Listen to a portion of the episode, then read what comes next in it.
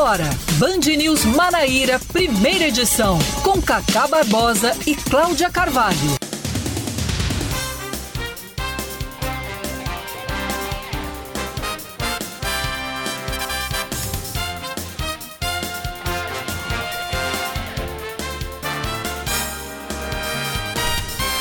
9 horas 28 minutos em João Pessoa, 9 horas 28 minutos na Paraíba. Bom dia, bom dia, bom dia. Hoje é quinta-feira, é véspera de sexta, é dia 27, 27 de janeiro de 2022. Está começando mais um Band News Manaíra, primeira edição, comigo, Cacá Barbosa, e com Cláudia Carvalho. Bom dia de novo, Cláudia. Muito bom dia, Cacá. Bom dia para todos os nossos ouvintes. Nesse dia de chuva, notícias quentinhas até 11 da manhã. Para aquecer destaques. o seu coração. Algumas nem tanto, né? Mas nós estamos aqui para aquecer o seu coração. Né? Se as notícias não lhe aquecem, nós aquecemos e... você. Viva nós. Viva nós. Vamos então aos destaques desta quinta-feira, 27 de janeiro de 2021. 2022. O governo do estado e o sindicato das escolas particulares de João Pessoa garantem que já estão exigindo o passaporte da vacinação de alunos e funcionários, seguindo, portanto, a recomendação dos Ministérios Públicos Estadual, Federal e do Trabalho, vacinação contra a Covid-19. De acordo com o secretário estadual de Educação, Cláudio Furtado, essa condição, que já era estabelecida na volta dos alunos às salas de aula, tem sido repetida no momento das matrículas para este ano. Com relação aos servidores, o gestor explicou que apenas 1% ainda não tomou a vacina, mas ainda assim garante que depois do fim das aulas remotas, providências devem ser tomadas. Já o Sindicato das Escolas Particulares considera a exigência desnecessária, mas garante que vai seguir cumprindo a recomendação. O Hospital Regional de Patos atinge 100% de leitos ocupados para a Covid-19. Todos os pacientes de, em leitos de UTI na unidade estão em estado grave e 80% deles não se imunizaram ou não completaram o esquema vacinal. O Hospital Regional de Patos funciona dentro do sistema de regulação do Estado, ou seja, as pessoas que precisarem de internações vão ser encaminhadas para outras unidades estaduais. Mais um destaque para você aqui na Band News FM. O Instituto Nacional de Meteorologia emite para hoje alerta de perigo potencial de chuvas intensas na capital paraibana e outros 114 municípios. A quinta-feira começou com chuvas e trovões na região metropolitana de João Pessoa. O INET alerta para chuvas entre 20 e 30 milímetros, além de ventos intensos entre 40 e 60 quilômetros por hora. De acordo com o órgão, o risco de corte de energia elétrica, queda de galhos de árvores, alagamentos e descargas elétricas é considerado baixo. Depois das inúmeras reclamações com relação aos telefones que não funcionam, o agendamento para testes de Covid-19 agora pode ser feito via internet. A solicitação deve ser realizada exclusivamente pelo aplicativo Vacina João Pessoa ou no site vacina.joaopessoa.pb.gov.br. Assim como acontece com a vacinação, as vagas para testagem vão ser disponibilizadas às 7 da noite do dia anterior. Portanto, hoje, às 7 da noite, você vai marcar para amanhã. Isso. Né? O agendamento só deve ser feito por pessoas que estão com sintomas gripais há pelo menos três dias ou que mantiveram contato com alguém que testou positivo para a Covid-19. Não faça que nem aquele rapaz que todo dia ia para o é. teste, fazer teste de Covid para a fila fazer teste de Covid sem estar com sintoma, sem nenhum. sintoma nenhum. Agora, é importante que se diga o seguinte: é, se tem um, um, um, povo que escuta e acata as críticas e as ideias, é a Prefeitura de João Pessoa. Porque o que a gente criticou, o que a gente viu de críticas ao mecanismo anos 80 de você ligar para o, o, o, a central lá para poder agendar e o que a gente sugeriu, faça um aplicativo, eu não sugeri aqui, adequem o aplicativo da vacina a, a, a, ao agendamento dos testes também. Então, pelo menos é uma gestão que ouve e que atende quando necessário. Parabéns à Prefeitura de João Pessoa pela humildade de reconhecer o erro e de consertar o erro em tempo. É importante isso. Quando a gente critica, a gente critica. Quando a gente elogia, a gente precisa elogiar. É assim que funciona. Com 219 mil registros em 24 horas, a maior marca desde o início da pandemia, o Brasil bate o nono recorde seguido na média móvel de casos de Covid-19. Chegou a 161 mil nos últimos sete dias, uma alta de 170% em relação a 14 dias atrás.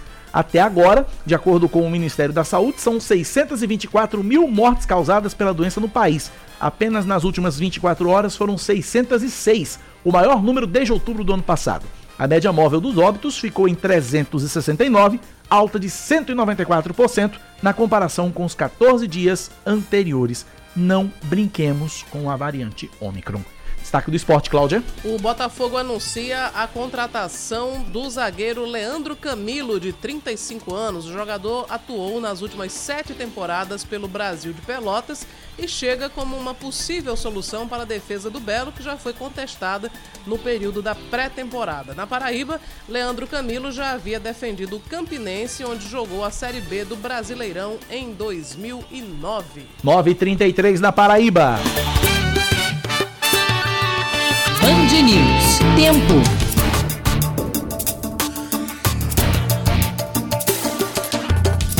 A quinta-feira em João Pessoa deve ser de sol entre nuvens durante o dia e período de nublado com chuva a qualquer hora. Mínimas 23 graus, máxima de 30. Agora, pelo menos aqui no centro da capital, não está chovendo, mas o tempo está bastante nublado. Termômetros marcam, apesar disso, 27 graus, Cláudia. Em Campina Grande, a quinta-feira também deve ser de sol entre nuvens pela manhã. Estão previstas pancadas de chuva à tarde e também à noite. A mínima é de 21 e a máxima pode chegar a 33 graus. Nesse momento, 26 graus é o que marcam os termômetros na Rainha da Borborema. 9 horas 34 minutos na Paraíba, 9h34. Cláudia Carvalho, 27 de janeiro de 2022, o que tem em seu calendário? Hoje é dia do orador, que é aquela pessoa que faz discursos, né? Que tem o dom da palavra, por assim dizer. A Paraíba tem vários, teve vários ao longo de sua história. Acho que talvez o mais famoso tenha sido Raimundo Asfora, né? O É. saudoso Raimundo Asfora. Mas tem, enfim, vários outros que também chamam a atenção pela capacidade de oratória. Hoje também é Dia Internacional em memória das vítimas do Holocausto e é Dia Internacional do Conservador Restaurador. E eu vou fazer uma ressalva: não é o conservador ideológico político, não. O conservador é aquele que mantém e protege a integridade física dos bens culturais, que restaura, que conserva. E há exatos 49 anos, Cláudia Carvalho, no dia 27 de janeiro de 1973, Estados Unidos e Vietnã do Norte assinavam um acordo de cessar-fogo, colocando fim à Guerra do Vietnã. Uma data muito importante. Uma data muito importante. Ano que vem, 50 anos do fim da Guerra do Vietnã. 9 horas mais 35 minutos na Paraíba, 9h35. Você participa com a gente pelo nosso WhatsApp, 9911-9207, 9911-9207. Ouvinte pedindo o site da testar. É o mesmo da vacina. É, o mesmo da vacina. vacina.joaopessoa.pb.gov.br Você agenda a vacina e agenda a testagem. Agora não adianta fazer agora, só às 7 da noite, tá? vacina.joaopessoa.pb.gov.br A partir das 7 da noite você acessa e você, e você agenda tanto a vacina quanto a testagem. Inclusive, vou ver se a minha já está liberada para fazer a terceira dose amanhã. Né? Isso já está liberado, se não só segunda-feira. 9 horas mais 36 minutos da Paraíba, 9h36. Começando este jornal, Cláudia Carvalho, é, trazendo as informações a respeito dessa recomendação aí do Ministério Público. E é bom que se diga, é uma recomendação, não é uma determinação, até porque o Ministério Público não determina nada. O Ministério Público recomenda, a- o- o- o- os entes recomendados informam se cumprem ou não. Se não cumprir, apresenta sua justificativa, o Ministério Público vai lá e aciona na Justiça. Então é uma recomendação. É, e essa recomendação do Ministério Público, na verdade, Ministérios Públicos da Paraíba Federal e do Trabalho, que recomendam a exigência do passaporte de vacinação para alunos e servidores em escolas públicas e particulares.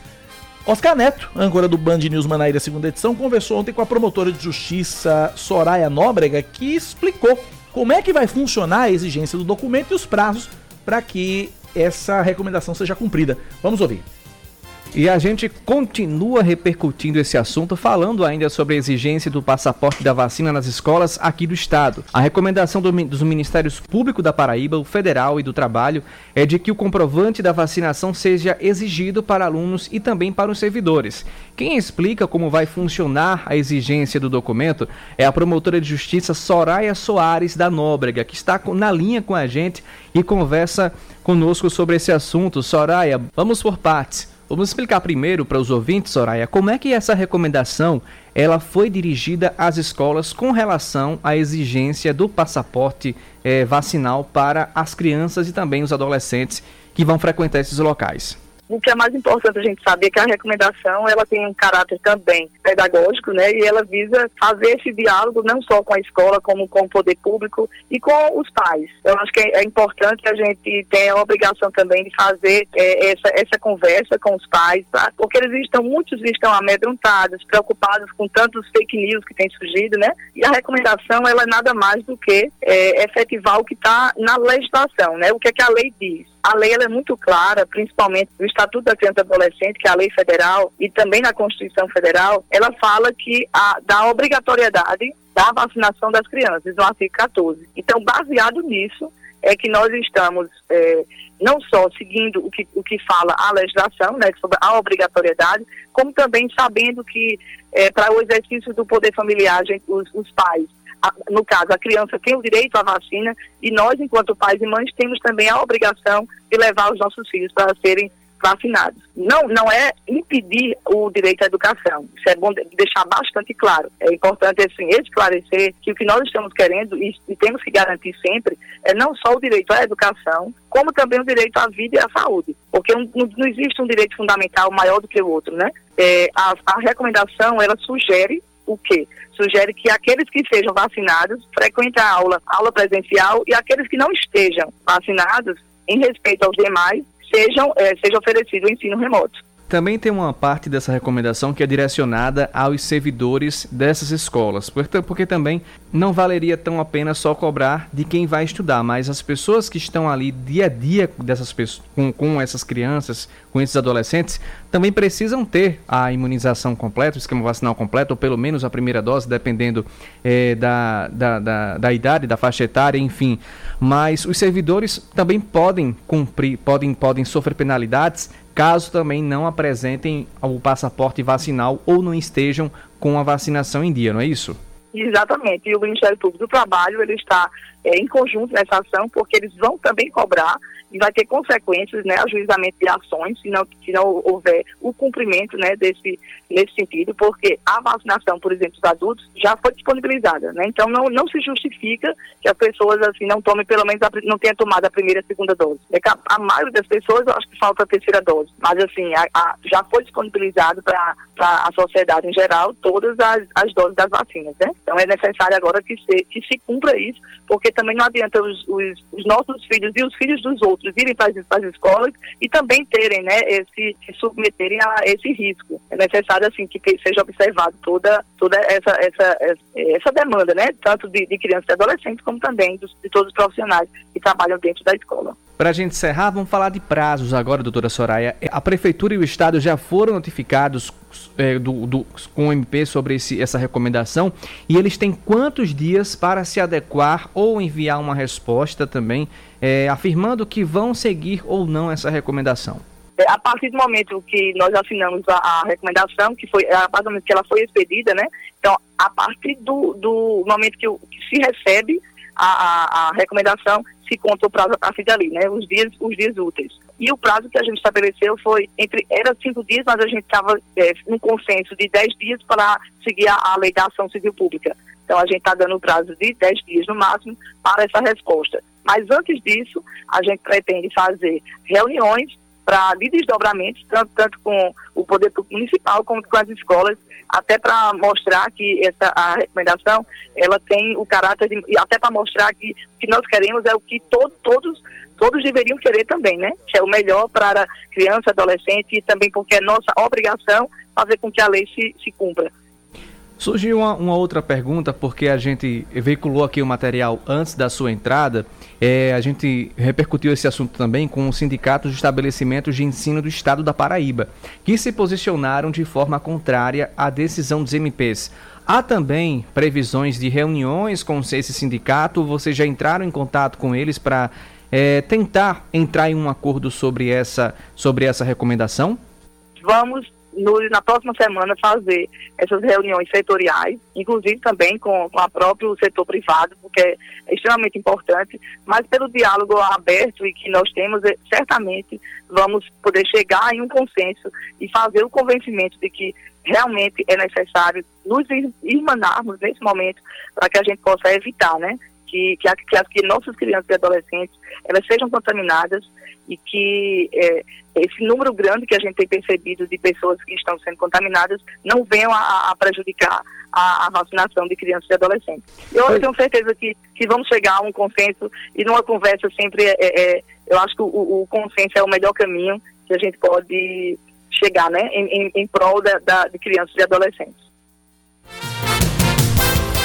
Tá, e portanto, a entrevista que Oscar Neto fez ontem com a promotora do Ministério Público, promotora de Justiça, Soraya Nóbrega, sobre a exigência do passaporte da vacina para alunos das redes estadual, federal, ou melhor, rede pública e privada.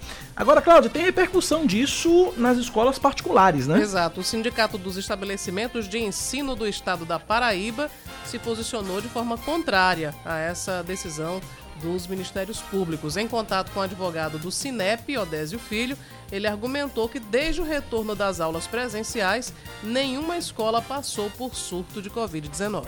A escola, diferente de outros ambientes, é um ambiente controlado, onde é frequentado diariamente pelas mesmas pessoas e com acesso às suas dependências restritos. É tanto que, desde o retorno das atividades presenciais, não houve nenhum foco de contaminação dentro das escolas, como também nenhuma instituição precisou ter suas atividades suspensas. Odésio Filho também subentendeu que a decisão dos MPs vai à contramão de outras medidas já tomadas pela entidade. O próprio Ministério Público, no início da pandemia, recomendou a suspensão do contrato estudantil das crianças, onde optou, defendeu que essas ficassem desamparadas e agora pede que essas mesmas crianças que não se vacinarem fiquem né, em atividade remota. O advogado ainda ressaltou que o sindicato é favorável à vacinação, que tem feito uma política educativa e que incentiva a vacina e as medidas preventivas. O governo do estado e a prefeitura de João Pessoa seriam notificados ainda ontem com essa recomendação e ambos têm o prazo de cinco dias para responder. 9 horas mais 45 minutos na Paraíba, 945 9911 9207 é o nosso WhatsApp para você continuar participando, mandando a sua mensagem para cá e nos ajudando a fazer o noticiário local aqui na Band News FM Manaíra. A gente vai repercutir ainda esse assunto logo mais com o Dr. Ricardo Sérvulo daqui a pouquinho, falando exatamente sobre essa recomendação do Ministério Público. Daqui a pouquinho a gente repercute esse assunto. Enquanto isso, ouvintes participando com a gente pelo nosso WhatsApp 9911 9207 9911 9207. Você manda sua mensagem e a gente coloca no ar aqui na Band News FM. Mais uma vez, né, a pele do, dos enfermeiros ninguém nem fala mais. Tocaram fogo, jogaram gasolina, mas parece que o bombeiro já veio e apagou. E ninguém fala mais nesses guerreiros. Estão sofrendo muito aí, sobrecarga de serviço. Trabalhando às vezes em três, em quatro lugares para ter um saláriozinho digno. Pessoal, vamos lembrar desses guerreiros, vamos aprovar a pele dos coitados. Que Deus abençoe até perto. Deus abençoe. Deixa eu atualizar da um F5 aí. O Senado já aprovou, agora vai para a Câmara dos Deputados. E aí o buraco é mais embaixo. Né? É, inclusive na época da aprovação, foi ano passado, né? O, é, final do ano passado. A FAMUP, que é a Federação das Associações dos Municípios da Paraíba, emitiu uma nota e, e dizia que é, os municípios não teriam como pagar, porque o aumento é substancial. Mas enfim, ainda está no âmbito de tramitação e a gente aguarda o que a Câmara vai dizer a respeito dessa dessa majoração salarial, que aliás é um reconhecimento, a gente tem que dizer. Sem dúvida. Super justo E, e nesse momento, espe especialmente, vai ser muito difícil para qualquer deputado dizer não a esse É meio caminho andado, tá meio caminho andado. Pois é, momento de pandemia em que os profissionais de enfermagem, técnicos e enfermeiros estão aí se desdobrando, trabalhando a exaustão, justo é, né? Agora, se, se vai realmente ser aprovado e se vai ser posto em prática aí, já são outros 500. Mais ouvintes participando. Tá, sou eu, tá sim. Eu tava assistindo aquele programa de Zé conta e carne, cara de gato não aparece não na televisão, né? Não aparece não, para dizer a foto dela, ela fica lá para lá dos bastidores. Vê se responde. Ele tá querendo. a gente abriu a o gente abriu o programa. programa falando exatamente da Carla Bigato, que não tá aparecendo no Mil e Uma Perguntas. É ela ela quer tava- aparecer, a bichinha. Ela rapaz. tava enrolada num. num Tava enrolada num pano, num fazendo pano preto ontem. É campanha. porque ela, ela gosta de fazer uma presepada também. É, ela, ela é presepeira, ela é. Porque ela foi contratada para ser a voz. É tipo Lombardi do, do Mil e Uma Perguntas. perguntas. Só que é, é, é, já, já mostraram Carla Bigato na penumbra e ontem ela estava. Ela botou um pano, tipo Kim Kardashian, uma coisa dessa, é, assim. o, o, o Gasparzinho. Negro, né? Negro, um né? Gasparzinho Black. Mas já já ela aparece, já já ela aparece, já já ela aparece. 9h48 é o Tarcísio de Mangabeira. O Tarcísio tá doido pra ver Carla Bigato na televisão. 9h48 na Paraíba. Estamos com o nosso colunista Ricardo Sérvulo aqui na linha, porque é hora da coluna Direito e Poder. Direito e Poder, com Ricardo Sérvulo. Que repercute com a gente essa recomendação do Ministério Público de exigir o passaporte da vacina a alunos das redes, alunos e funcionários, servidores das redes pública e privada de ensino aqui da Paraíba. Doutor Ricardo Sérvulo, bom dia! Como é que o senhor enxerga essa recomendação dos MPs?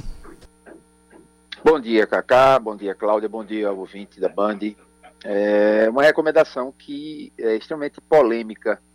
É, com devido respeito a essa recomendação é, para essa vacinação e que isso, só isso é que vai garantir o acesso das crianças às é, dependências é, escolares, ela traz uma reflexão urgente. A sociedade ela precisa se debruçar sobre isso. Eu devo dizer que sou totalmente a favor da vacina. Eu já tomei três doses da vacina, tomo até a quarta, a quinta, a sexta, quantas, quantas doses eh, sejam necessárias.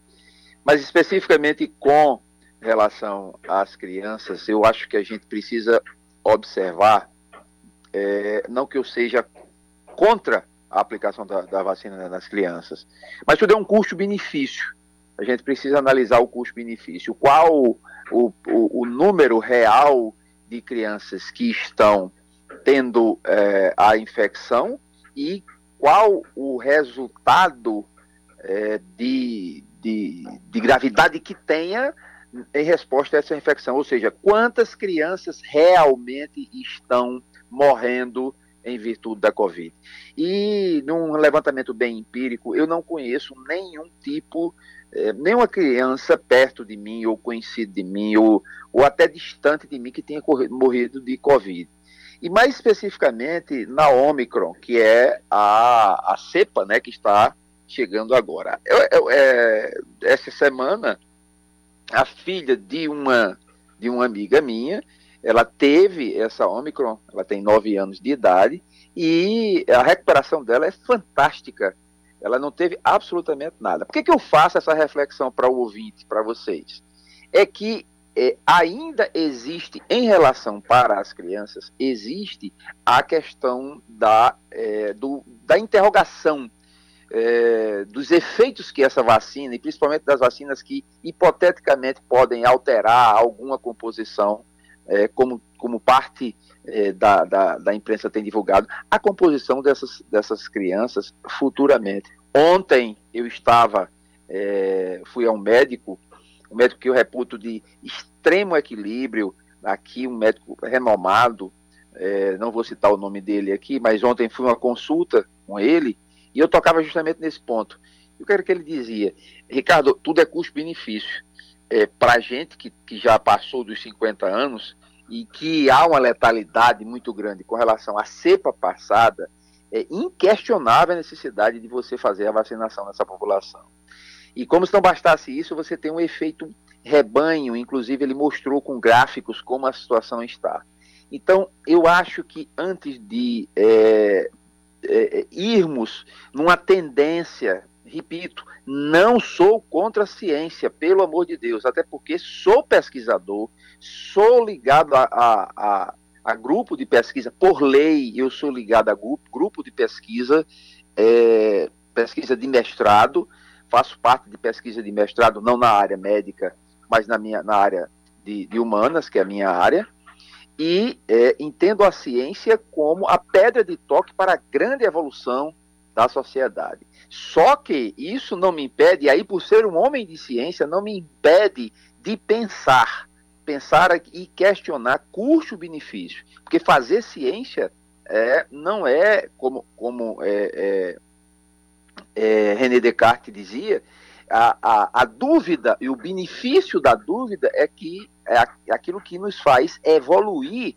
quando nós produzimos ciência. Então, com relação às crianças, eu acho que isso deveria ser uma liberalidade dos pais, uma vez que. É, ah, não, Ricardo, mas isso pode contaminar uma outra pessoa. Ora, como é que pode contaminar uma outra pessoa se a outra pessoa já está é, é, imunizada? 70% da população brasileira está imunizada contra a Covid.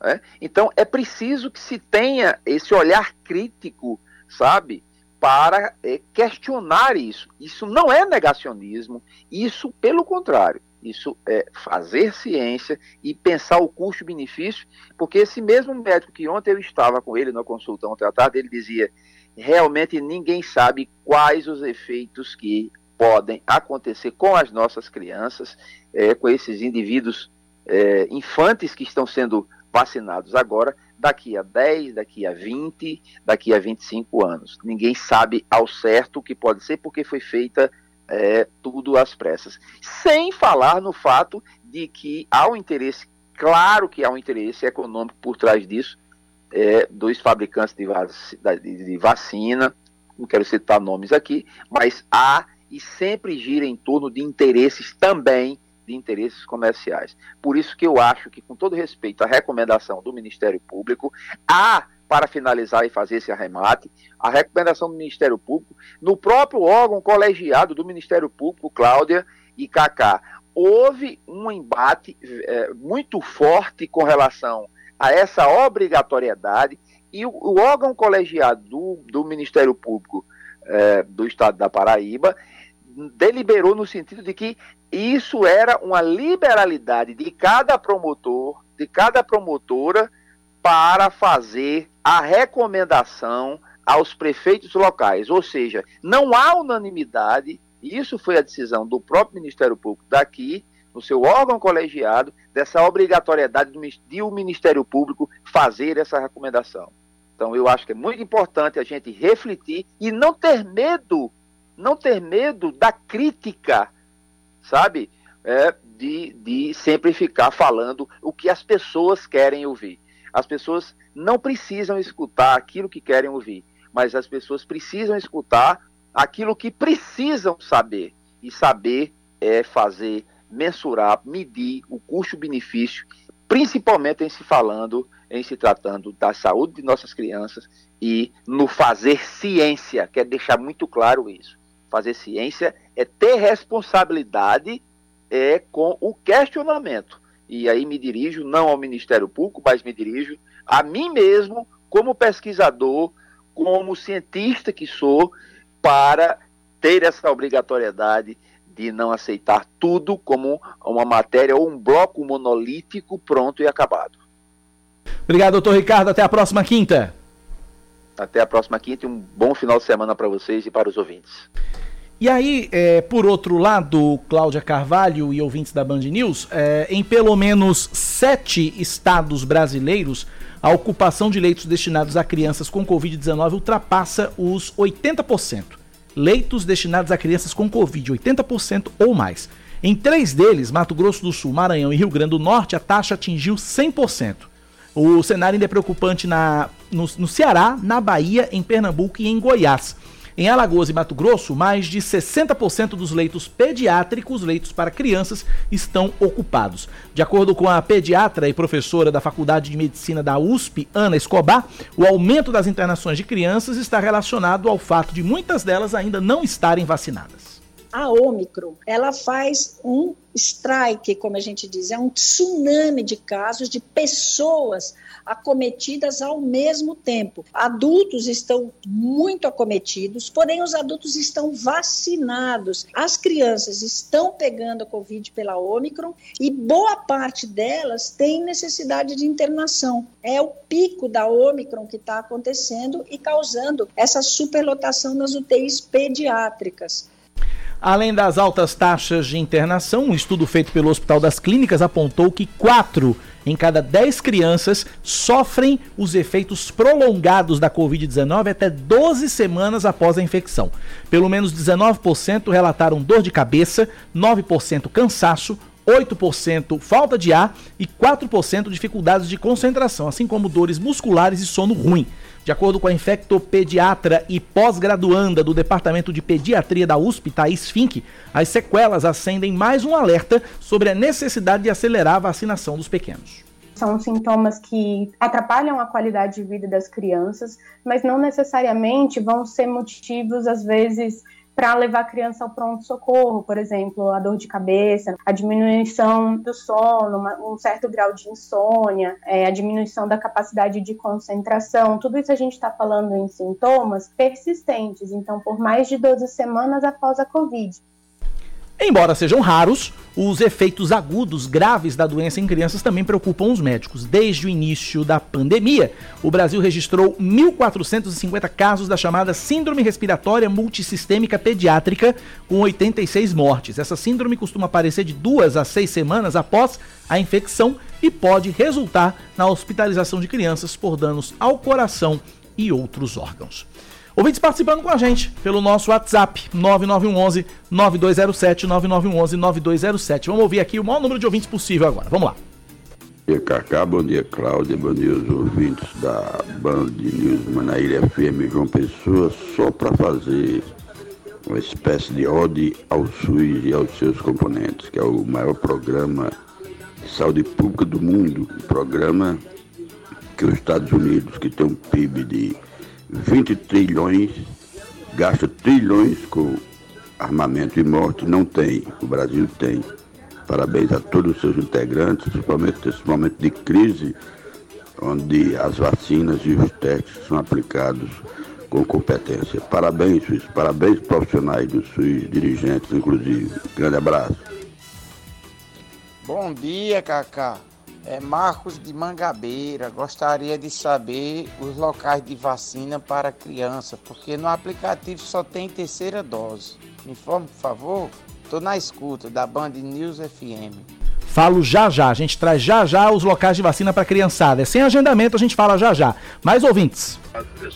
Cacá, corroborando com o posicionamento do nobre causídico aí, a própria faz ela não se responsabiliza pelos efeitos colaterais que possam ocorrer em criança com a aplicação dessa vacina. O Ministério Público tem sua razão em querer impor a condição de só ter acesso à sala de aula vacinados e atribuir essa responsabilidade aos pais, mas o Ministério Público tem que observar também que na própria lei entendeu? Lá está constando que cabe aos pais a defesa, a defesa absoluta dos seus filhos no que tange a vida, a saúde, ao bem-estar e à educação. E aí está essa preocupação. Não é que os pais sejam contra exatamente a aplicação da vacina, porque todos, na sua absoluta maioria, já se vacinaram. A questão são os efeitos colaterais que ninguém conhece, é desconhecido. E a própria fabricante da vacina, ela não se explica bem nesse, nesse sentido. Ok, meu irmão? Bom dia, Cláudia. Bom dia, Cacá. É lamentável, eu vejo um negacionismo disfarçado aí na, na fala aí do, do advogado. O número de crianças em relação à Covid é insignificante. Um aumento de 80%, milhares de crianças que foram cometidas por esse vírus e perderam vida? Como assim? Acho um negacionismo assim disfarçado, sabe? É lamentável, lamentável querer induzir que, que as crianças não, não seriam é, para se, ser vacinadas. A gente escuta cada coisa que, sinceramente, acho que tá ruim pro ser humano, viu? Tá muito ruim. Crianças, pais, é, que os pais tenham a responsabilidade e vacinem seus filhos. Pelo amor de Deus. O colunista Ricardo Servo é apenas um porta-voz do bolsonarismo, ah, travestido de uma toga e de, de, de, de palavras bonitas, mas é basicamente reproduzindo um pensamento bolsonarista. Ora, se salvar uma única criança já é o suficiente para fazer essas exigências, né? E a gente sabe que vacina não é 100% eficaz e que há transmissibilidade e que pode inclusive haver mortes de pessoas vacinadas. Aí a gente está esquecendo aí também dos, dos funcionários e professores dessas escolas. Né? É muita relativização, ele precisa estar tá justificando. Eu não sou negacionista fazendo negacionismo. Lamentável. Bom dia, Cacá. Bom dia, Cláudia. É, me permita discordar totalmente desse é, colunista, né? De forma alguma a vacina vem para atrapalhar. A gente precisa prevenir. Então é necessário que a gente aguarde mortes de crianças e adolescentes, principalmente crianças, né, nessa fase, para que possa avançar na vacinação. Né? Acho que é, discordo totalmente, parabenizo os Ministérios Públicos, sim, que é para, é, inclusive, prevenir né, o contágio em massa e tivemos isso muito, muito claro, né? No ano passado ainda, várias escolas aí que liberaram o retorno presencial e de 15 15 dias fechava por conta do contágio que crianças levavam, né? É, e, e repassavam, né? A questão do vírus. Então, é prevenir. A vacina vem como prevenção.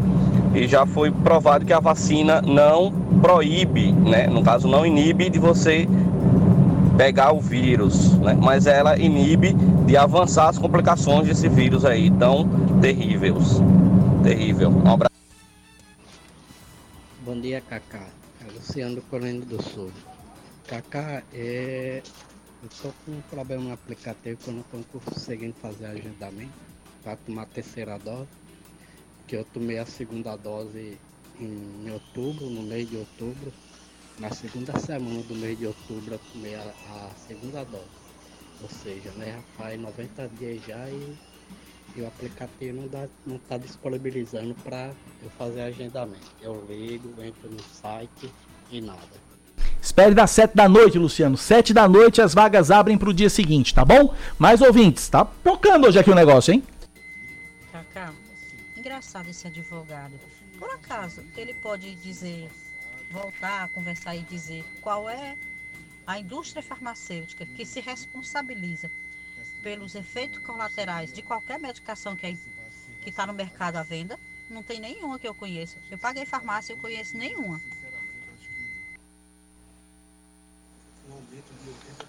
Bom dia, Cacá. Bom dia, Cláudia. Cacá, hoje no dia do orador, lembrar aqui o político, grande orador, Alcides Carneiro, natural de Princesa Isabel. E ele teria dito certamente, certa vez, a Paraíba gosta de me ouvir, mas não gosta de votar em mim. Perdeu algumas campanhas que participou. E tinha também o grande Osmar de Aquino, natural de Guarabira. Dois grandes oradores, além do próprio Raimundo das Flores, que vocês já citaram. Um bom dia, bom trabalho. Em um minuto, pode-se fazer uma boa oratória. Você quer falar alguma coisa, Cláudia? Não, ia só agradecer a ele pelas contribuições. Verdade, né? verdade. Ele virou aí o baú e trouxe grandes contribuições pra gente. Obrigada. Tem mais participações. Hoje tá pipocando aqui. Vamos lá. Eu queria fazer um apelo sobre a saúde aqui em Santa Rita. Se você passa mal, você não tem um médico. Se você não for emergência, não atende no hospital, no hospital na maternidade, não atende, entendeu? A gente vai no posto médico, não tem médico. Se tem médico, tem que chegar de 4 horas da madrugada. Você vê o risco que está aqui, o mundo cheio de ladrão. Você sai de casa de 4 horas da madrugada para ser atendido de 9 horas, 10 horas, ou se não de tarde. Você pega a ficha de manhã para ser atendido à tarde, entendeu? Isso aí é um absurdo. Precisava tomar uma, uma decisão disso aí. Precisava resolver alguma coisa. Santa Rita tem uma policlínica. Aqui na frente da minha casa, em Tiba de Fábrica, estão fazendo uma policlínica. Mas nunca é terminada. Não é terminada. Mexe porque mexe num canto, mexe no outro, mexe no outro, mexe no outro e nada da policlínica. Oi, oi, Cacá. Bom dia, Cacá. Cacá, eu quero fazer um apelo, através do seu programa, que é muito ouvido, e quero pedir ao Detran que bota alguém para trabalhar, porque eu fui, nos, eu fui em vários setores do Detran, principalmente aqui no, no, no Jardim Luna, carro legal, e chega lá aberto e eles não deixam você. Eu quero renovar o, o, o pagamento do, do, do meu carro entendeu? Que já, que já tá vencido. Cheguei lá, não, não, não tem. Você tem que tirar pelo site. Eu digo, como é que eu vou receber esse, esse, esse, esse documento? Você, você faz, faça um agendamento. Agendamento você tenta, tenta e não consegue. E estudo na porta lá sentado para ninguém entrar. Então, Cacá, eu queria fazer essa perda através do seu programa e o Detran se responsabilize por isso, por gentileza, ok? Um abraço. Oi, Enátia. É, eu só queria saber quantas crianças ele quer que morram para ele poder acreditar e comprar a vacina. E se ele for se informar melhor, ele vai ver que há casos de crianças que morreram sim. Bom dia a todos da bancada. A gente não pode ter o contraditório. A gente que tem filho, você, você não pode ter a dúvida. É sempre certeza. Não, acho que a dúvida ela também é necessária. Eu tenho dúvida. Eu não tenho certeza. Eu vou vacinar. Às vezes eu quero vacinar, às vezes eu tenho dúvida. Eu acho que isso é normal. Eu acho que você se preocupa. É normal se você não se preocupasse. E aí vários ouvintes também mandando mensagem de texto aqui, olha, dizendo aqui, ó, tem um ouvinte aqui dizendo, ouvinte final do telefone 2006, esse advogado devia continuar só na área dele. Se não tem conhecimento da saúde, melhor não opinar, ainda mais numa rádio como essa que tem grande audiência. Gente, crianças estão morrendo por causa da Covid. Outro ouvinte aqui, Lenilce Correia. Acabei de escutar o comentário do advogado negacionista na rádio. Esse tipo de pessoa é um bolsonarista doente negacionista que coloca em risco a saúde de muitas pessoas com esse tipo de opinião. Uh, também aqui, outro ouvinte aqui, professor Caetano Filho, do Aeroclube. Infelizmente, essa fala do professor Ricardo mais confunde do que contribui para o debate. Os eventuais efeitos colaterais provenientes da vacinação estão em constante análise com a farmacovigilância que só pode ocorrer após a aprovação pelas agências de competência. É, ele diz que nos Estados Unidos são cerca de 9 milhões de doses aplicadas em crianças entre 5 e 11 anos. Efeitos adversos mais reportados e registrados são dor no local, dor de cabeça e fadiga. E os efeitos de miocardite foram reportados em 14 crianças com quadro leve. Cara, o WhatsApp não para e eu preciso ir pro intervalo. Eu tô com 9 minutos no intervalo atrasado, eu preciso ir pro intervalo. Mas na volta a gente tem mais participações, Cláudia. Bombou total, né? Total. O comentário de Ricardo Sérvulo despertando aí várias reações dos nossos ouvintes, particularmente sem o respeito à opinião de Ricardo, claro. Claro. É uma pessoa que a gente gosta muito e é um, enfim, um profissional muito sério, mas nesse caso eu discordo de Ricardo, porque o que eu tenho ouvido de grandes pediatras, profissionais Uh, enfim, pesquisadores e, enfim, das autoridades de saúde, são todos o mesmo discurso, garantindo a segurança das vacinas para crianças. Entendo as dúvidas, claro, todo pai, toda mãe vai ter, vai se questionar realmente sobre o que é melhor para os filhos, mas nesse caso eu sigo a opinião e enfim, outra e outra dos grandes especialistas da medicina que têm recomendado sim a vacinação pediátrica. E outra essa tese do custo-benefício, a gente não está falando de cabeças de, de, de gado, a gente não está falando de números, a gente está falando de crianças. Então, uma criança que seja que morre não vacinada por Covid-19 é uma criança. É uma vida. Né? Então, cabe é, é, usar a relação custo-benefício. Mas sabe o que, é que eu tenho percebido também? Enfim, eu, eu ressaltei que eu vi opinião de vários especialistas médicos, autoridades nacionais que são a favor. Mas aqui na Paraíba tem alguns médicos que se pronunciaram, inclusive publicamente, pessoas muito conhecidas que se pronunciaram publicamente é, sobre a, a suposta insegurança das vacinas. Aí realmente eu acho complicado, né? Porque é uma é um, uma opinião que encaminha as pessoas para rejeitarem a vacina. Exato. Vamos intervalo? 10 e 11. Atrasamos foi tudo aqui, mas a, mas a causa foi mais do que nobre abrimos o debate aqui e o debate segue. Intervalo rapidinho, a gente volta já. Estamos de volta com o Band News Manaíra, primeira edição. Agora são 10 horas e mais 14 minutos. Fala baixo A pra Rainha Elizabeth não ouvir. Só um pouquinho. São 10 e 14. Pois é, daqui a pouco tem muito mais participação, É. as participações de vocês aqui pelo, pelo WhatsApp da Band News. E a Prefeitura de João Pessoa segue vacinando a população hoje contra a Covid-19 em 59 postos com as quatro doses dos imunizantes. E há pouco teve um ouvinte que ligou querendo saber onde. Exato, presta contar atenção. Agora. Todos os públicos a partir dos 12 anos devem realizar o agendamento que está disponível pelo aplicativo Vacina João Pessoa ou no site vacina.joaopessoa.pb.gov.br. A gente lembra que a partir das 7 da noite você pode fazer o agendamento para o dia seguinte.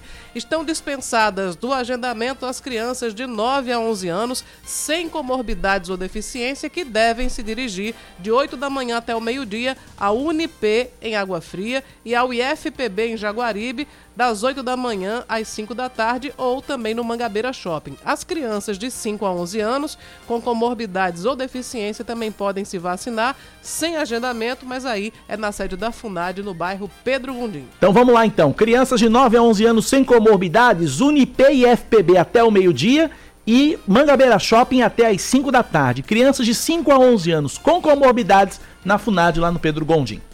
Mais de 200 crianças são vacinadas contra a Covid-19 em Lucena no primeiro dia de retorno da campanha de imunização. A aplicação das doses no município do litoral norte paraibano havia sido suspensa depois que 49 crianças receberam vacinas para adultos e fora da data de validade. Em- depois do escândalo, o governo do estado passou a conduzir a vacinação em parceria com a prefeitura. Agora o município retoma a campanha de imunização na próxima segunda-feira para a população acima de 12 anos e na quarta para crianças entre 5 e 11 anos. Os funcionários do Banco do Brasil estão realizando um protesto neste momento na agência da Praça 1817, aqui no centro de João Pessoa, pela implementação da modalidade home office e também dos protocolos de segurança sanitária contra a Covid-19 e a influenza. Os trabalhadores também denunciam a direção do banco que vem priorizando as metas e o lucro em detrimento da saúde e da vida de clientes e trabalhadores. Na Paraíba, quase 20 agências bancárias do Banco do Brasil, Bradesco, Itaú e Santander já foram fechadas em menos de duas semanas depois que os bancários testaram positivo para a Covid-19. Mais um destaque para você aqui na Band News. O prefeito de João Pessoa, Cícero Lucena, propõe aumento de 10% a todos os trabalhadores da educação do município.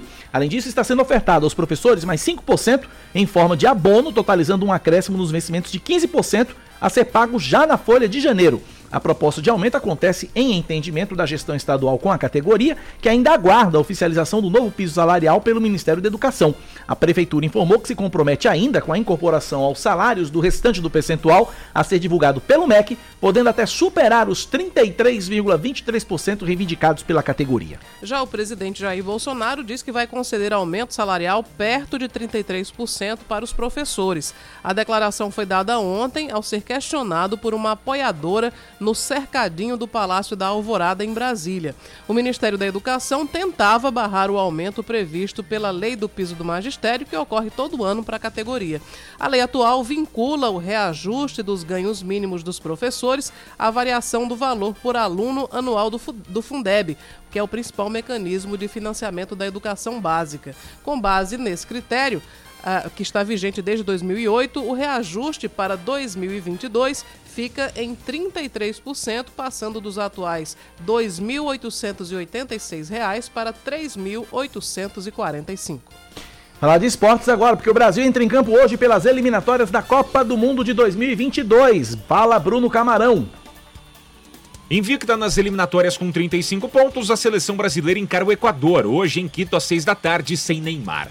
Lesionado, o atleta do PSG é a principal baixa, ao lado de Paquetá, que cumpre suspensão. Tite lamenta a ausência da principal estrela, mas enaltece a retomada de um novo velho reforço. Felipe Coutinho. A gente fica sentido com o Neymar, mas tem também outros valores e outras qualidades para tal. Tu falou em relação ao Couto. O Couto é um jogador da função e eu acredito na qualidade dele, falando com o nicho futebol. Então esse fortalecimento da equipe, a equipe é sempre o marco mais forte.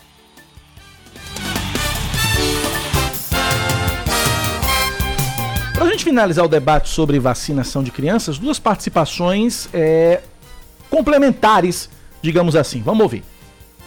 Bom dia, Cacá. Bom dia, Cláudia. É muito triste quando alguém dá uma opinião contrária à vacinação infantil e as pessoas chamam. Bom dia, Cacá. Bom dia, Cláudia. É muito triste quando alguém dá uma opinião contrária à vacinação infantil e as pessoas chamam logo de negacionista, de anticiência. Bom, olha, eu acredito que o Estado está se intrometendo demais, forçando que os pais vacinem seus filhos. Eu acho que isso é uma atribuição dos pais, vacinarem os filhos ou não.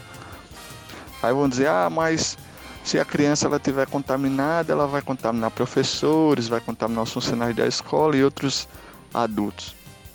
Ora, mas e a eficácia das vacinas? Elas são eficazes ou não? A vacina não é justamente para que as pessoas imunizadas, completamente imunes, não desenvolvam um grau forte da doença e fiquem assim com um grau mais atenuado?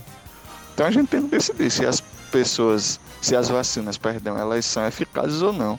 Então quando a gente fala que não é negacionista, mas tem um certo cuidado com a vacinação das crianças, isso é prudência e não negacionismo. Bom dia a todos que fazem a Band News FM. Eu sou a professora Cia Maia e gostaria só de deixar aqui o artigo para o senhor é, Ricardo, enquanto pesquisador, acho que ele não passou por esse artigo na nossa Constituição Federal, e também é, o Estatuto da Criança e do Adolescente. Então, o artigo 227 reza: é dever da família, da sociedade e do Estado assegurar à criança, ao adolescente e ao jovem com absoluta prioridade o direito à vida, à saúde, à alimentação, à educação, ao lazer, à profissionalização, à cultura, à dignidade, ao respeito, à liberdade e à convivência familiar e comunitária, além de colocá-los a salvo de toda forma de negligência, discriminação, exploração, violência, crueldade e opressão. Então, senhor Ricardo, negacionismo não dá. Estamos falando de vida. E aí, para fechar aqui, o advogado Zé Gadelha Neto diz o seguinte: olha, ontem quebrei a chave do carro, procurei um chaveiro. Semana passada quebrou um móvel aqui na minha casa, liguei para o marceneiro. Para tirar dúvida sobre vacina, procure infectologista, pediatra ou cientista. Outras opiniões não me importam. E isso o advogado Zé Gadelha Neto. E Rejane Souza diz o seguinte: concordo plenamente com o doutor Ricardo disse. Tomei as tuas doses, inclusive a da Janssen, mas sabemos que essas vacinas não foram feitas iguais às vacinas que somos acostumados a dar para nossas crianças. Espero que lá na frente não nos arrependamos do que estamos fazendo hoje. Bom, eu não vou. Se eu continuar colocando os áudios aqui, as participações, não tem mais programa, porque é uhum. é muita participação. E eu agradeço a cada uma de verdade, de verdade, de verdade. É isso que a gente estimula aqui: é o debate, é a participação. É dessa forma que a gente quer que você participe. Participe com a gente no nosso WhatsApp 9911-9207, mas a gente precisa seguir o jornal. Pois é. Eu só queria ressaltar uma coisa. O ministro da Saúde não é assim, não é ponto pacífico vacinação de crianças, porque o ministro da Saúde, Marcelo Queiroga, por exemplo, não estimula a vacinação de crianças. Aí você vê a autoridade responsável pela saúde do Brasil questionando é, eu entendo que muitos pais fiquem em dúvida. Claro que todo pai e toda mãe quer o melhor para as crianças. Na minha opinião, aí é uma coisa.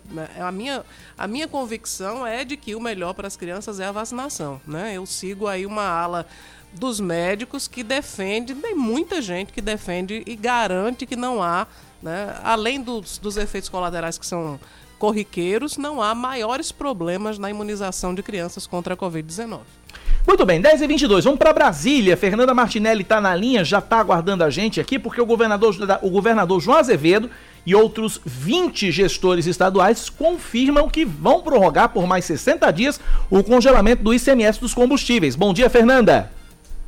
Oi, Cacá. Bom dia a você, Cláudia, a todos os ouvintes. É isso mesmo. Foram 21, governador João Azevedo, mais 20, que assinaram esse documento em uma reunião com a CONFAS, que é o Conselho de, de Fazenda, e a partir daí há essa prorrogação por mais 60 dias no prazo de congelamento do ICMS. Esse prazo se encerraria agora no dia 31 de janeiro.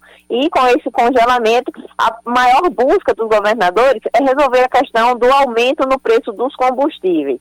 O Palácio do Planalto está editando uma proposta de emenda constitucional que retira a cobrança de impostos sobre os combustíveis, o gás de cozinha e a energia elétrica. O PIS e o COFINS seriam retirados e o ICMS ficaria a escolha dos governadores se seriam retirados ou não. Essa proposta está sendo elaborada, vai ser entregue na segunda quinzena de fevereiro, mas de, de atitude imediata, os governadores resolveram prorrogar esse congelamento. Quem falou sobre esse assunto foi o governador do estado do Piauí, o Everton Dias, que é coordenador dessa temática no, na, no Fórum Nacional dos Governadores e falou sobre a expectativa a partir de agora com o congelamento do ICMS. Vamos acompanhar.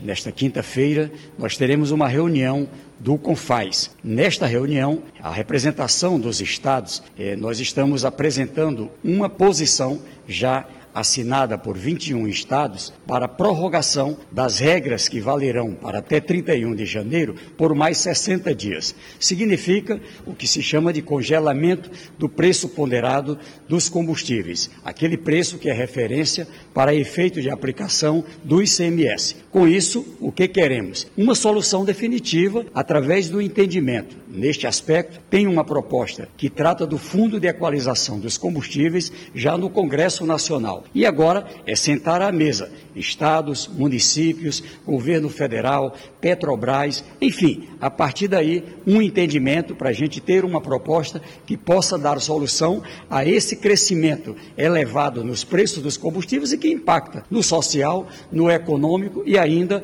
com impacto na inflação. Como o governador Wellington Dias disse, é, essa a prorrogação do ICMS é uma reação mais a curto prazo para que tente ser controlada a questão do preço dos combustíveis, mas os governadores querem que o presidente da República e o ministro da Economia tratem com o Congresso Nacional projetos para um efeito a longo prazo, como é a questão do, da criação do Fundo de Equalização dos Combustíveis.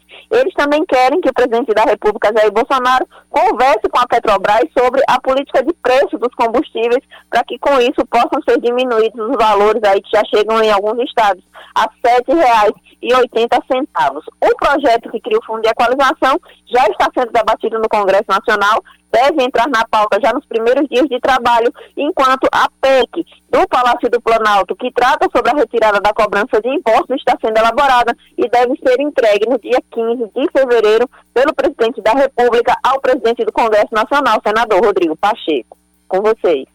Obrigado, Fernanda Martinelli, pelas informações. Um ouvinte aqui faz uma pergunta interessante, o Zé Carlos dos Bancários. Ele questiona: congelamento do ICMS dos combustíveis pode gerar um represamento desse montante que em algum momento pode vir de uma vez só para o consumidor? Não, eu acho que não. Não, eu acho que não. O que o. o, o, o na verdade, o, o, que é o congelamento do ICMS? Para você entender. Qual é o valor agora, Cláudia? Seis e quanto o valor base do, do, do, combustível que eles estão cobrando a alíquota é 6 e qualquer coisa, 6 e. Cacau, você me pegou agora. É, enfim, tem, o, que, o que aconteceu foi o seguinte: não foi o congelamento do imposto. Congelou-se um valor base de cálculo dos 30 e poucos por cento de imposto do ICMS dos combustíveis.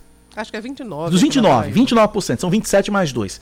Dos 29% do, do, do ICMS dos combustíveis. Congelou-se o valor. Quando passar esse congelamento, aí o ICMS vai ser cobrado pelo valor que está na bomba.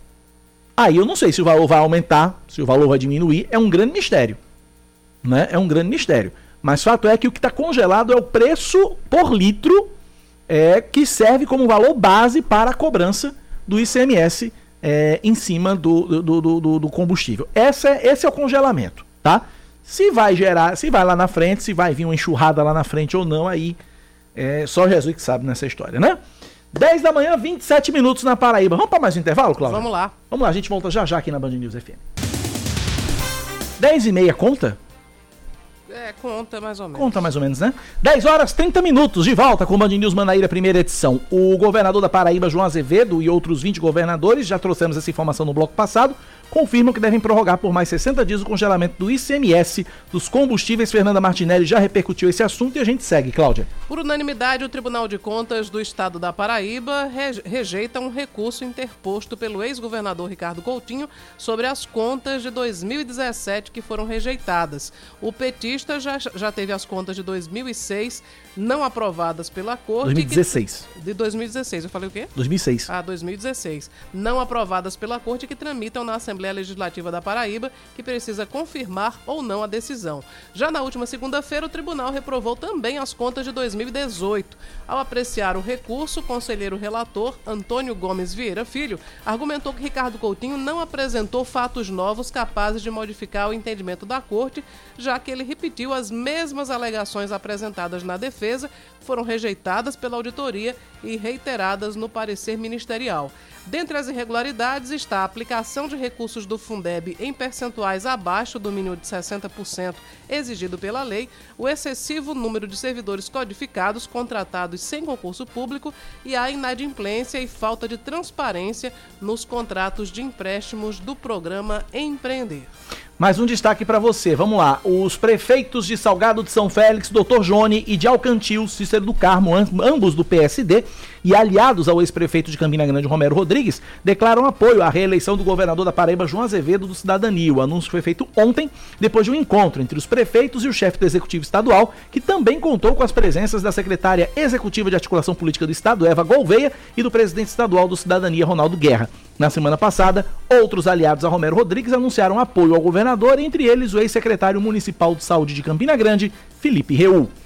O ex-presidente do PSOL na Paraíba, Tássio Teixeira, oficializa junto ao Ministério Público Federal uma denúncia envolvendo a politização do movimento que luta por melhores salários nas polícias do Estado. De acordo com ele, um grupo de militares ligados ao deputado estadual Cabo Gilberto Silva, do PSL, estaria patrulhando os colegas de forma a constrangê-los e evitar que eles aceitem os plantões extras oferecidos pelo governo do estado. Tássio afirma que os nomes dos policiais dispostos a atuar nesses casos, ou seja, nos plantões extras, são expostos em grupos de WhatsApp, onde também são colocadas a quantidade de viaturas, do efetivo e os territórios que têm o policiamento do dia. Outro dado que consta na denúncia é a ameaça de que, entre amanhã e domingo, haja uma contraofensiva das facções criminosas em resposta a mortes de integrantes em confronto com policiais militares. Daqui a pouco, Cláudia comenta esse assunto na coluna de política aqui na Band News FM. Oito em cada dez brasileiros, ou seja, 83%, tiveram que fazer cortes ou ajustes no orçamento em 2021. É o que aponta o levantamento realizado pela Confederação Nacional de Dirigentes Logistas e pelo SPC Brasil. Entre aqueles que realizaram cortes, 55% reduziram as refeições fora de casa, 48% os itens de supermercado e 44% deixaram de comprar roupas, calçados e acessórios. Além disso, 9 em cada 10 entrevistados não realizaram os projetos que tinham para 2021 e uh, temem a vida financeira neste ano. A pesquisa aponta ainda que em 43% do, aponta ainda que 43% dos entrevistados avaliam que a própria condição financeira piorou em 2021 e 40% dos entrevistados precisaram recorrer a bicos para melhorar ou manter o padrão de vida no ano passado. Destaque do esporte, Cláudia. O duelo entre Atlético Mineiro e Flamengo pela Supercopa do Brasil vai ser no estádio Mané Garrincha, em Brasília, no dia 20 de fevereiro. A informação foi confirmada pelo presidente da Federação de Futebol do Distrito Federal, Daniel Vasconcelos. Vai ser a terceira edição seguida da Supercopa disputada no Mané Garrincha. Nas duas anteriores, o Flamengo ficou com o título, enfrentando o Atlético Paranaense em 2020 e o Palmeiras em 2021. Tradicionalmente, a Supercopa é disputada entre o campeão brasileiro e o campeão da Copa Brasil, mas como no ano passado o Galo conquistou os dois títulos, o Flamengo, atual vice-campeão brasileiro, se tornou o adversário da equipe mineira. 10 e 35 na Paraíba. Política, com Cláudia Carvalho. E aí, Cláudia Carvalho, denúncia agora é oficializada, a denúncia de Cabo Gil, de Tássio Teixeira contra Cabo Gilberto, podemos dizer assim. É, contra Cabo Gilberto tese, né? e alguns outros integrantes da polícia. Né? Ele, ele aponta lideranças do movimento, esse movimento que já vem se prolongando aí desde dezembro, com muitos protestos nas ruas, muitas manifestações.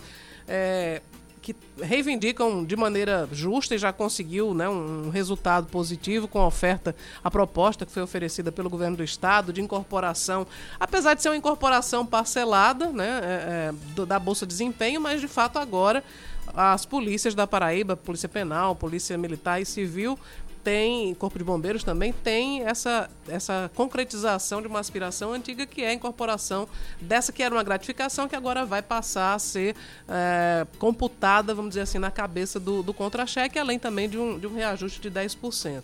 Mas apesar disso, a gente sabe que tem um movimento ainda que continua uh, protestando, continua insatisfeito e a denúncia de Tássio Teixeira ela é, ela é gravíssima, sabe, Cacá? A gente já uhum. falou sobre. Ele, ele adiantou, na verdade, dias atrás, parte dessa, dessa denúncia, mas ontem ele consubstanciou mais, colocou fatos novos e encaminhou pela manhã essa denúncia ao procurador-chefe do Ministério Público Federal aqui na Paraíba, que é o Zé Guilherme Ferraz da Costa. Ontem à tarde ele concedeu uma entrevista coletiva para falar sobre a denúncia, mas em linhas gerais é o seguinte: ele afirmou que a liderança desse movimento, que continua fazendo protestos e, enfim, reivindicando melhorias salariais, outras melhorias salariais, além dessas que já foram concedidas pelo governo. Segundo Tássio, essas lideranças estão ligadas ao deputado Cabo Gilberto e têm agido de uma maneira muito radical para é, promover o que a gente conhece como sendo uma greve branca. O que é uma greve branca? É que a polícia militar, as polícias, na verdade, não podem, de fato, entrar em greve. É um serviço essencial.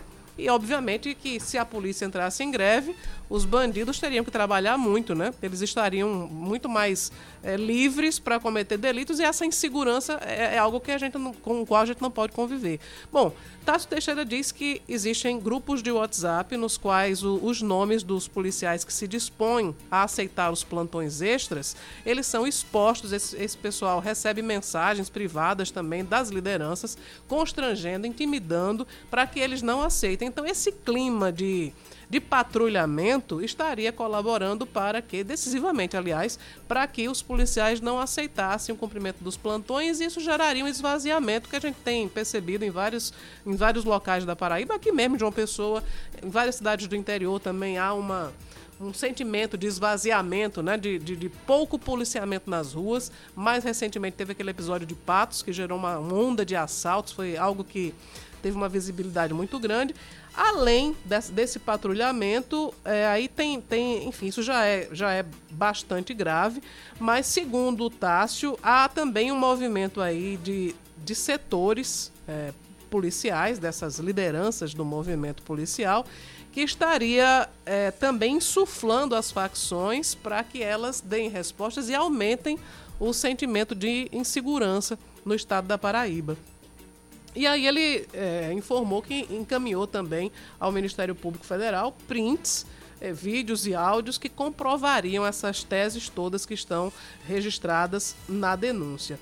Eu vou trazer aqui um, um um trecho que diz assim: alguns policiais militares, isso é um trecho da denúncia, alguns policiais militares, no afã de concretizarem suas legítimas reivindicações junto ao governo, estão promovendo distúrbios e atos de absoluta delinquência, coagindo e pressionando colegas de farda a não trabalharem ao tempo em que se somam pelas periferias da região metropolitana de João Pessoa uma verdadeira carnificina com a execução sumária de várias pessoas, gerando por via de consequência a reação por parte das facções. Então, é, é, em síntese, né?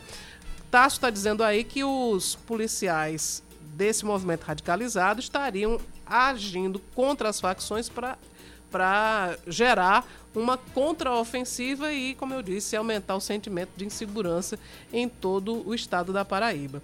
Além disso, tem também a, a divulgação também em grupos de WhatsApp, dos policiais, quantidade do efetivo, de viaturas e dos territórios que tem o policiamento do dia, além do nome do policial que está fazendo extra na escala de serviço.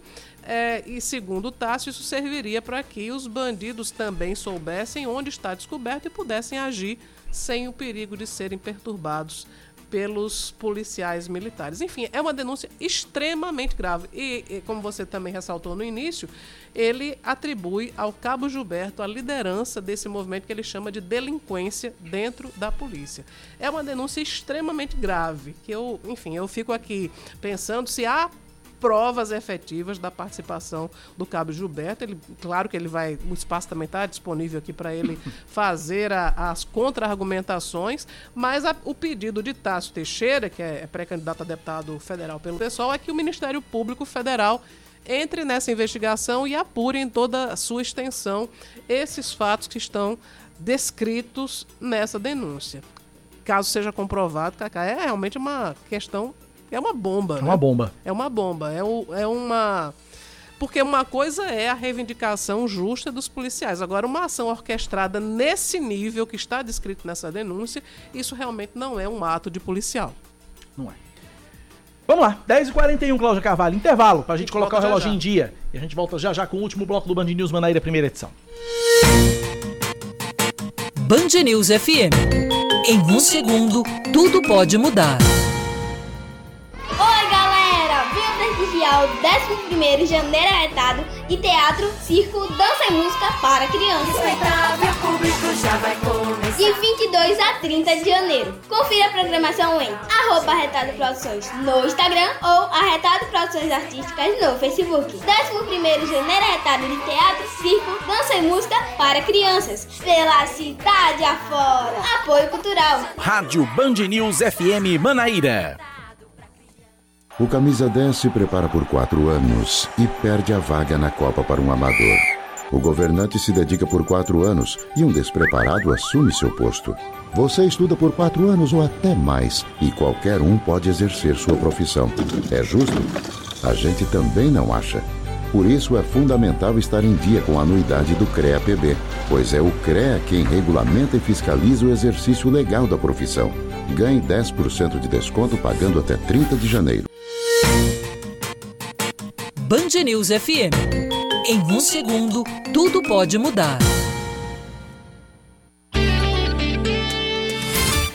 Você está ouvindo Band News Manaíra, primeira edição.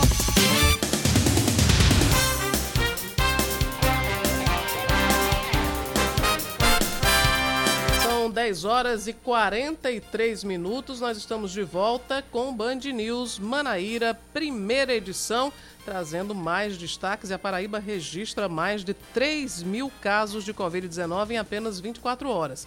99% dos 3.172 diagnósticos são leves. Também foram registradas ontem duas mortes, sendo apenas uma ocorrida de fato entre terça-feira e ontem. Com isso, de acordo com o boletim divulgado pela Secretaria Estadual de Saúde, a Paraíba totaliza, desde o início da pandemia, 483.908 infectados, são 9.004, aliás, 9.647 óbitos e 367.709 pacientes recuperados. A ocupação total de leitos de UTI adulto, pediátrico e obstétrico no estado é de 33% e, de acordo com o Centro Estadual de Regulação Hospitalar, 40 pacientes foram internados nas últimas 24 horas e 248 estão em unidade de referência. O governador da Paraíba, João Azevedo, do Cidadania, deve definir o próprio futuro político já na semana que vem. E a saída dele da legenda do Cidadania é quase certa. A informação é do secretário estadual de articulação política Murilo Galdino. De acordo com o titular da pasta, há um encontro agendado entre João Azevedo e a Executiva Nacional do Cidadania nos próximos dias. A especulação sobre o assunto acontece depois da aproximação da legenda com o PSDB, que na Paraíba faz oposição à atual gestão e que tem como pré-candidato ao governo do estado o deputado federal Pedro Cunha Lima. João Azevedo já chegou a afirmar que não há espaço para ele Pedro em uma possível federação partidária. Dois turistas de Brasília, pai e filho, são agredidos durante uma discussão em uma pizzaria no bairro de Tambaú.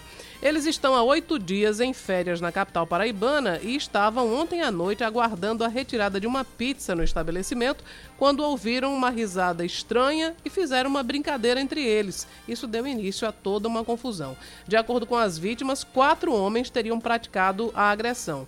Feridos e sem atendimento pela Polícia Militar nem pelo SAMU, pai e filho decidiram ir embora e procuraram atendimento médico no Hospital de Trauma da capital.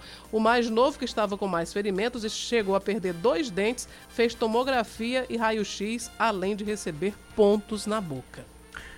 E uma mulher é presa em Picuí, suspeita de ter pego dinheiro dos escombros de uma agência bancária que foi destruída e explodida na madrugada de ontem. Ela aparece em um vídeo gravado por moradores saindo do local com o dinheiro na mão. Com a mulher, a polícia encontrou cédulas manchadas com tinta vermelha, o que indica que as notas são de caixas eletrônicos alvos da explosão. O Tribunal Superior Eleitoral define o tempo de propaganda partidária no rádio e na TV para o primeiro semestre de 2022, ano de eleições. Os partidos com mais minutos vão ser o PL, do presidente Jair Bolsonaro, o PT de Lula, o PDT de Ciro Gomes, além dos democratas, MDB, PP, PSB, PSD, PSDB, PSL e Republicanos. Cada um deles vai ter 20 minutos no total e 40 inserções. Para a distribuição, o TSE considerou a chamada cláusula de desempenho e a quantidade de deputados federais eleitos em 2018. Os partidos DC, PMN, PTC e Rede não cumpriram os critérios e vão ficar de fora das transmissões. Destaque do esporte: Vasco e Flamengo estreiam com vitória no Carioca. Marcos Sadoc. O Flamengo vence na estreia do Campeonato Carioca e derrota a portuguesa por 2 a 1 no estádio Luso Brasileiro. Ainda sem time principal, o rubro-negro contou com a garotada que não se intimidou e conseguiu a vitória. O Vasco também começou o campeonato com o pé direito. O Cruz Maltino goleou Volta Redonda no estádio Raulino de Oliveira por 4 a 2. O time voltou a vencer em uma estreia do Carioca depois de dois anos. Hoje à noite, o Fluminense entra em campo às 8 e meia da noite pelo horário de Brasília no Luso Brasileiro. O jogo também é válido pela primeira rodada da Taça Guanabara contra o Bangu.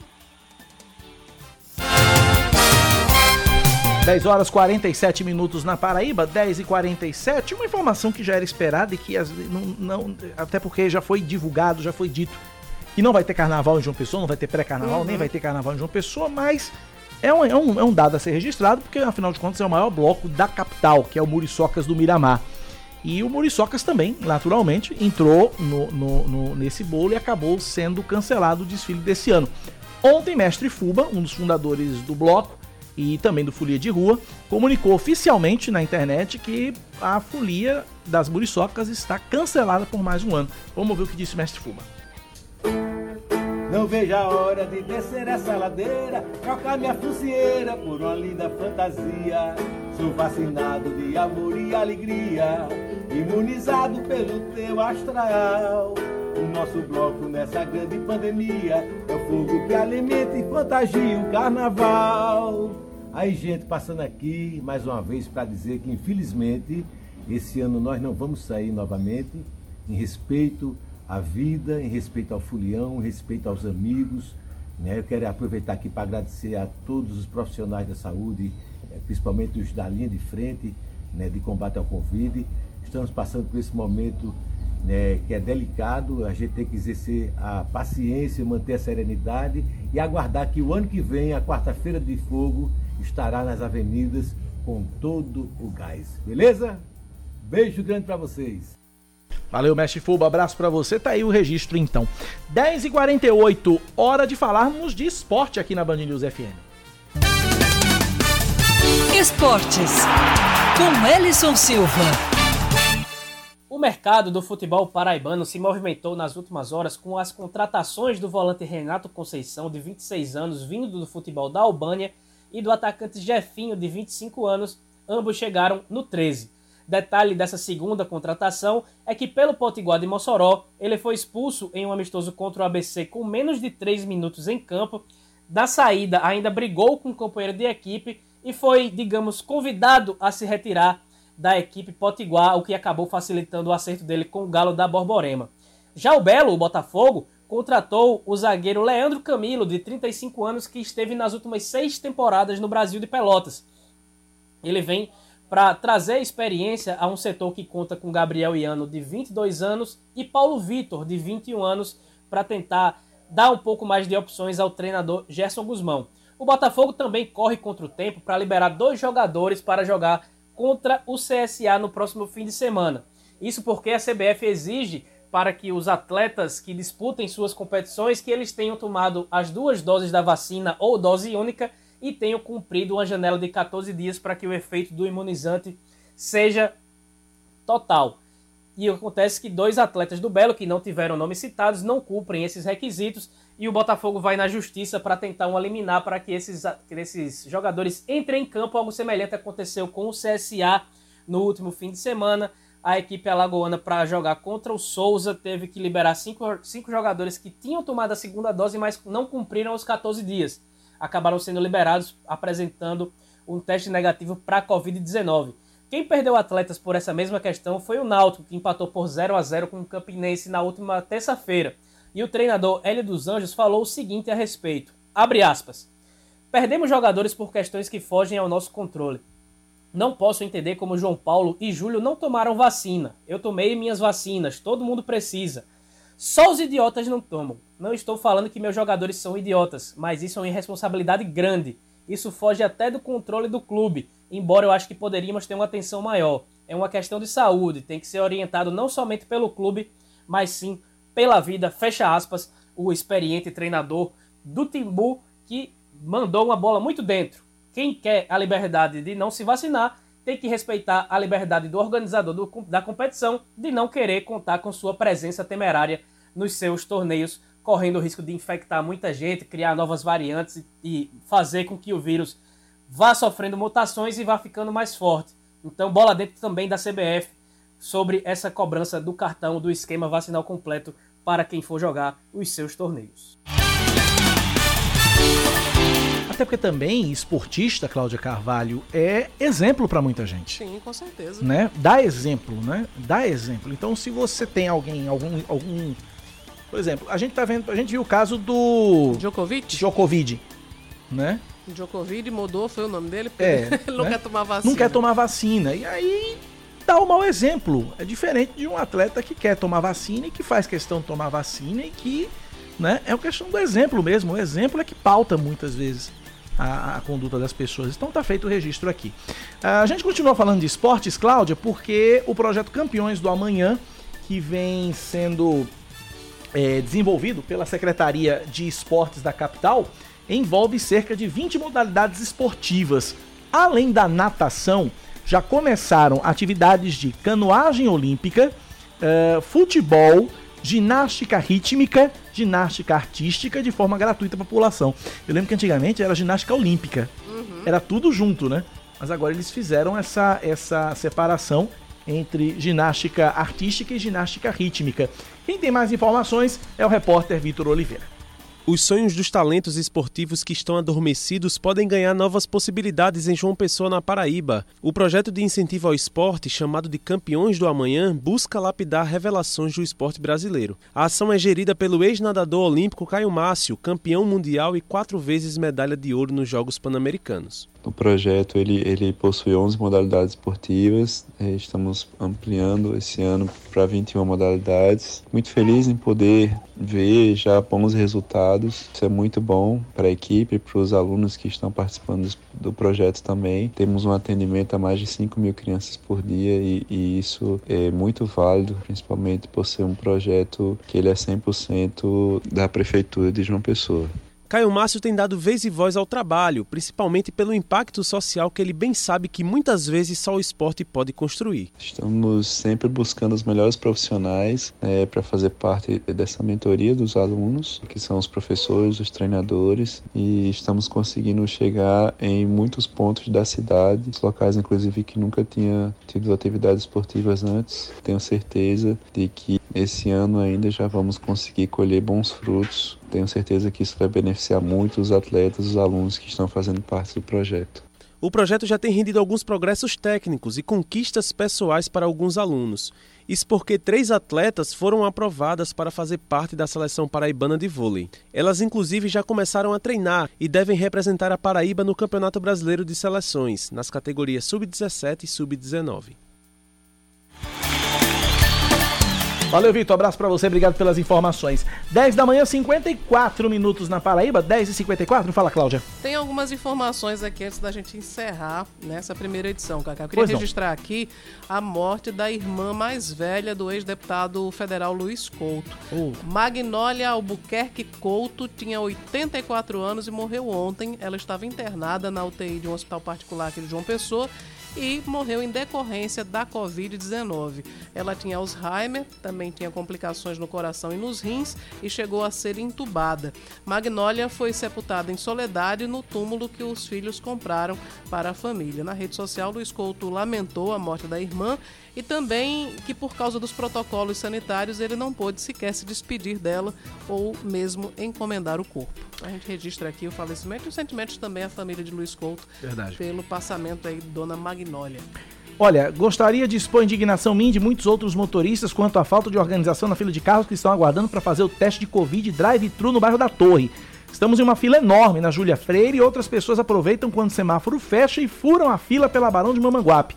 Não há qualquer apoio por parte da CEMOB. Tá feito o registro aqui. Mais ouvintes participando com a gente pelo nosso WhatsApp.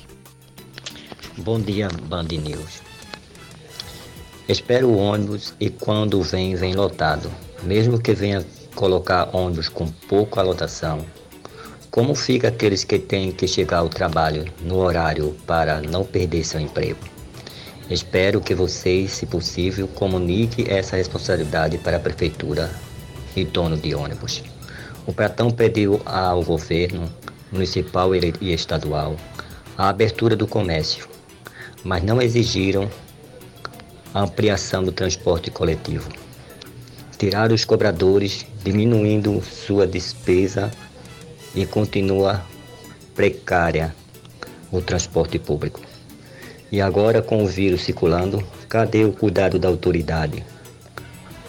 Já devia ter aumentado as frotas dos, dos coletivos. Um abraço. Obrigado pela participação, obrigado pela audiência.